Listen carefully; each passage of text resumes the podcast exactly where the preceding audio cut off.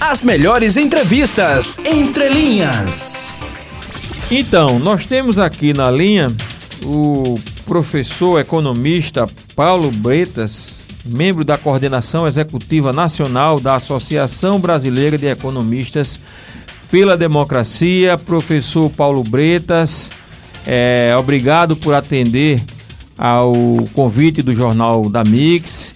É, seja muito bem-vindo. Obrigado, Cícero. Obrigado a você, meus cumprimentos a você, ao João Mouzinho, a Nicole e aos espectadores aí, os ouvintes da Rádio Mix FM. Ah, nós que agradecemos a gentileza, professor Paulo Bretas. A gente está vivendo um momento difícil, né? A humanidade está vivendo um momento difícil por uma série de fatores, né?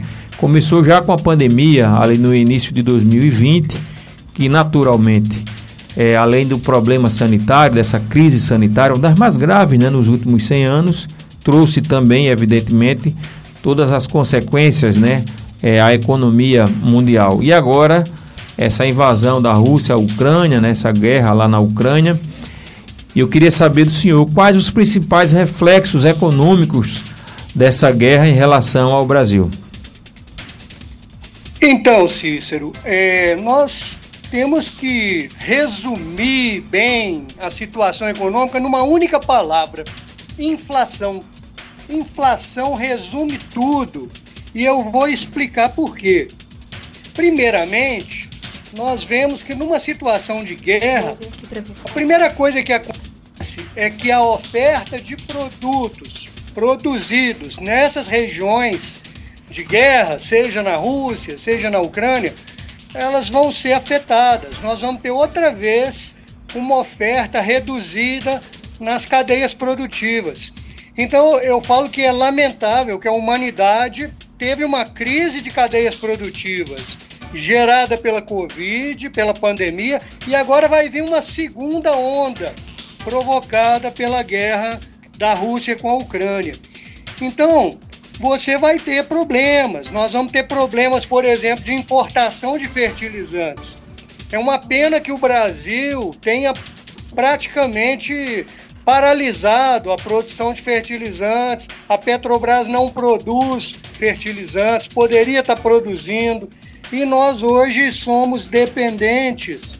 23% dos fertilizantes que nós compramos são oriundos daquela região da Ucrânia, da Rússia.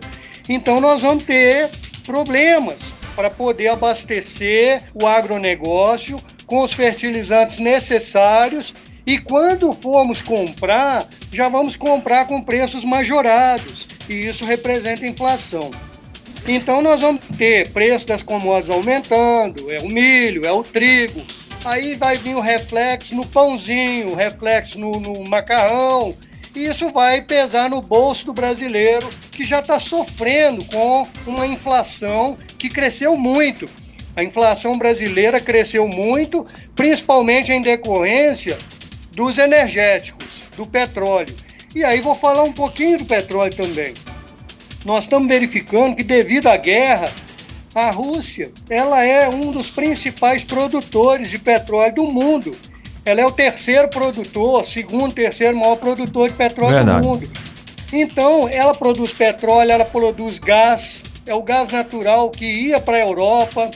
Então, você percebe que nós estamos ficando enrolados num problema de oferta global de energéticos, de produtos necessários à, à produção de alimentos, as commodities que vão sofrer os preços aumentados e isso vai cair lá no bolso do povo, né?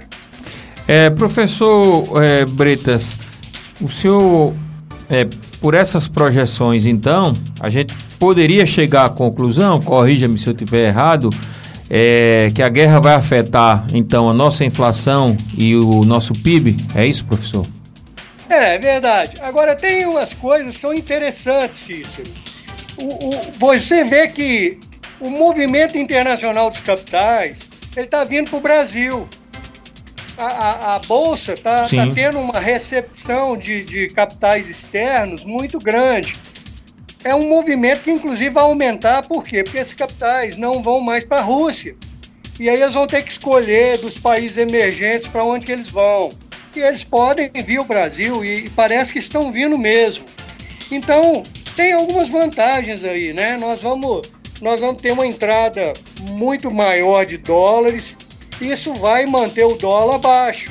É, é um lado, vamos dizer assim, positivo de tanta coisa negativa. Né? Em relação à taxa de juros, professor, pode afetar? É, a taxa de juros ela vai continuar alta e possivelmente ela vai subir além daquilo que o Banco Central tinha previsto. Sim. O mercado já está falando em taxa de juros acima de 12,5% para 2022. Por quê? Porque é a maneira do Banco Central corrigir a inflação. Como nós temos uma projeção de inflação majorada. Inclusive, os juros de longo prazo já estão subindo. O mercado ficou observando a curva de juros, né? Então você vê que o mercado já está prevendo juros no longo prazo mais altos. O Banco Central dá uma olhada nessa curva de juros e na próxima reunião do Copom, com toda certeza, eles vão sinalizar aumento da taxa de juros. Aí entra nisso que você falou. Como é que a economia cresce numa situação dessas? Fica Verdade. Difícil. Cenário completamente desfavorável, né, professor? Muito desfavorável. Então, é, é lamentável, mas nós vamos ter que atravessar mais uma crise e, e, vamos ter que atravessar essa crise no meio de um período eleitoral, o que complica um pouco mais as coisas. Mas eu acredito muito no Brasil, nos brasileiros, na nossa força e vamos seguir, vamos, vamos tentar do nosso jeito aqui fazer com que as coisas sejam minimizadas, né, para a é, população. Que, que esses danos sejam minimizados. O jornalista João Mozinho tem uma pergunta, professor Paulo. Pois não. Professor Paulo Bretas, boa tarde. Uma coisa que vem tirando o sono do brasileiro é a alta dos combustíveis, essa alta quase que semanal. É, a gente já vê o barril do petróleo aumentando. É, o que essa guerra entre Rússia e, e Ucrânia pode impactar na prática, professor, na alta dos combustíveis aqui no Brasil? Olha só, se não houver um acordo do governo e do Congresso de modificar a forma como os preços são administrados pela Petrobras, nós vamos continuar tendo aumento dos combustíveis. Não, não vejo outra saída. Aliás, hoje já está falando na imprensa que os combustíveis estão 13% defasados. Então a gente já pode esperar para breve mais aumentos. É, o petróleo já estão falando que poderá chegar a 140 dólares o barril. Eu vou repetir: 140 dólares o barril. Caramba! Isso equivale àquela época da crise do petróleo. Você lembra? Em 79, Sim. eu não sei se são mais jovens, mas o, o, o, nós vivemos no mundo uma crise do petróleo em 79, teve uma primeira crise em 73, depois teve a segunda em 79. Isso foi um horror, não é? As dívidas externas dos países dependentes, emergentes, como o caso do Brasil, ela foi nas alturas. Por quê? Porque a defesa dos países ricos é, também subiu os juros. Então, você veja bem, hoje nós não temos grandes problemas de dívida externa mais. Aliás, é um dos menores problemas que nós temos. Mas nós temos uma inflação no meio de uma situação dessas, onde o povo está desempregado, nós não podemos falar que nós estamos tranquilos. Nós estamos com uma taxa de desemprego aí altíssima. Altíssima, verdade. E quando, e quando melhora o emprego é justamente nas atividades informais. Então, a gente percebe a, a volta da fome, né, professor Paulo Britas? É né? terrível, né? É terrível. A gente devia estar tá, é, pensando num Brasil grande, um Brasil industrializado, afastar essas bobagens de brigas ideológicas, pensar no povo, na formação da mão de obra, na qualificação, na reindustrialização do Brasil, né? É. na redução das diferenças regionais. Regionais, um grande projeto de desenvolvimento nacional, né, que a gente não discute. É. Como é que pode nós pararmos o desenvolvimento, o planejamento? Como é que pode o Brasil não produzir fertilizantes, Mouzinho? Nós somos uma potência agrícola. Nós Verdade. somos uma potência agropecuária. Nós somos uma potência do agronegócio, mas totalmente dependente de produtos químicos que vêm do exterior, dos fertilizantes, dos pesticidas que vem tudo E nesse caso, né, professor, permita-me, para nossa infelicidade, tratando-se de fertilizantes, depende muito da Rússia, porque é o maior. Né? Pois é. Você imagina, é o que eu falei. fertilizante do 20, mundo, né? Olha só, 23%, mais ou menos um quarto dos fertilizantes que nós consumimos no Brasil vem de lá. Então, e, e, eu falo assim, nós não temos muito mais coisa que vem de lá, não, porque as, as nossas economias, ao invés de ser complementares, elas são competitivas. Sim. A Rússia também é um grande exportador de, de commodities, minerais e agrícolas e químicas, né? E, e, e, o Brasil compete com a Rússia. Agora, a gente compra deles fertilizantes. E a gente compra é, é, fertilizante uma quantidade muito grande, né? Então é, é, é lamentável, mas. vamos, vamos sofrer consequências, né? A jornalista ah. Nicole Mello tem uma pergunta, professor. Opa, professor, é, os países né, estão aplicando sanções socioeconômicas para a Rússia. A minha pergunta é a seguinte: economicamente, é positivo que o Brasil também tome essas medidas? Lembrando né, que o presidente Jair Bolsonaro até o momento não se posicionou referente a aplicar ou não sanções. Olha bem, eu acho que o Brasil aplicar sanções fica para ele muito complicado Ainda mais depois que o presidente foi à Rússia, deve ter tido uma conversa lá que às vezes nem mesmo nós sabemos, né? É, é complicado. Agora vai ser pressionado de todo jeito, porque o Brasil faz parte de uma geopolítica do Atlântico Sul, que é controlada pelos Estados Unidos. Então vai vir muita pressão em cima do Brasil. Eu não acredito em sanções contra a Rússia, porque quais sanções nós vamos fazer contra a Rússia? Pensa bem. A única coisa que a gente faz Verdade. é comprar o fertilizante da Rússia. Nós podemos é fazer uma moção de, de, de repúdio, colocar é, a Rússia como uma invasora, etc, etc. Mas eu, eu vejo o seguinte, sabe? É, Hoje, você. Ninguém está falando dos BRICS, né? Mas o Brasil faz parte lá dos Sim. BRICS com, com Rússia, né? Com, com a África do Sul, com a Índia. Índia. Se você pegar os BRICS, a China e a Índia já se posicionaram claramente a favor da Rússia, né?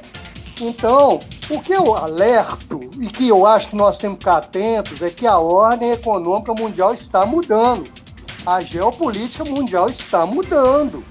A coisa está caminhando para a Eurásia. É verdade, ah, inclusive por conta disso, professor, essa investida da OTAN, né, ali ao leste europeu, né? né? Pois então, é, ali nessa guerra, todo mundo briga e ninguém tem razão, né? Eu acho que houve muito erro de ambas as partes a OTAN foi com muita fome ao pote depois que a União Soviética se dissolveu, né? Verdade. O colapso soviético foi em 91.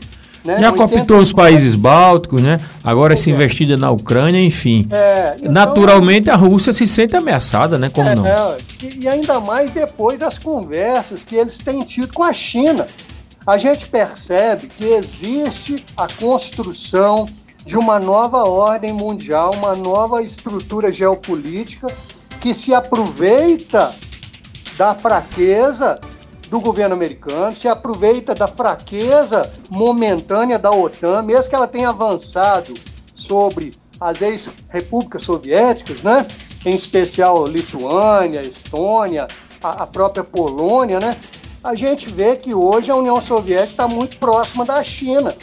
E eles, essas sanções à Rússia, por exemplo, se a China vier ajudar a Rússia, muito dessas sanções vão ficar é, fracas. É, os impactos serão minimizados, né? Professor é, Paulo Bretas, para a gente encerrar, tá chegando nossa hora, é, queria saber do senhor o que, o que o Brasil pode fazer, o que o governo brasileiro pode fazer, quais medidas é, o governo pode adotar para minimizar esses possíveis impactos negativos que estão por vir? Olha, eu acho que precisa de ter uma grande aliança nacional aí, deixar os probleminhas políticos menores para trás. é, primeiro tem que fazer um acordo com a Petrobras por alguns momentos, por alguns instantes, talvez pelo ano 2022, tem que segurar um pouco aí os reajustes do petróleo, porque ele é que vai impulsionar a inflação com muita força. Acho que tem que pensar nos mais fracos, nos mais pobres, nos miseráveis. Nós temos que ter um programa de emergência aí para poder a população que está sofrendo com a inflação não lhe faltar dinheiro para comprar a comida e o gás, né? Então eu acho que tem, tem que ter um planejamento, é um plano de guerra que nós estamos precisando, porque o mundo está em guerra e essa guerra vai chegar no Brasil. É verdade, professor. Professor Paulo Bretas, que é membro da coordenação, economista, membro da coordenação executiva nacional da Associação Brasileira de Economistas pela Democracia, foi vice-presidente da Caixa Econômica Federal e diretor da Casa da Moeda do Brasil. Quero aqui mais uma vez agradecer a gentileza de atender ao convite do Jornal da Mix. Boa tarde, professor. Boa tarde, sempre estarei à disposição de vocês, Jornal da Mix. Grande abraço. É isso, vocês ouviram agora na entrevista do dia o professor Paulo Bretas, que como eu disse, um nome renomado na economia, né, na economia no setor da economia no Brasil, foi vice-presidente da Caixa Econômica, diretor da Casa da Moeda, professor de muito conhecimento e de explicações é, didáticas, né, João Muzinho? Uma verdadeira aula, não é, Cícero, de economia, desse cenário global que a gente está vivendo, os impactos é, que a guerra pode trazer. E relacionou as questões sociais, né, apontou no final, inclusive, os caminhos para o governo, que é não deixar a população desassistida, né, que é ter também em mente um plano emergencial, porque o mundo, por mais que a guerra não seja, né, uma guerra mundial, claro, mas as consequências elas são mundiais. Chegam, né? Elas chegam. A guerra está lá situada lá naquela região ali do leste europeu, mas a, as consequências elas são mundiais. Eu acho que o professor Paulo Beto foi muito cirúrgico. É como nisso, o professor né? colocou, né, Cícero? É o aumento do pãozinho, é o aumento do combustível, Exatamente. enfim, tudo vai afetando a gente. A questão do gás, né, do petróleo, petróleo que aí incide sobre os, os demais preços, né? Enfim, é algo para que o governo é, é, já pense, né? Já pense em medidas para que a gente possa minimizar as consequências, porque as consequências né, virão inevitavelmente. As melhores entrevistas entre linhas.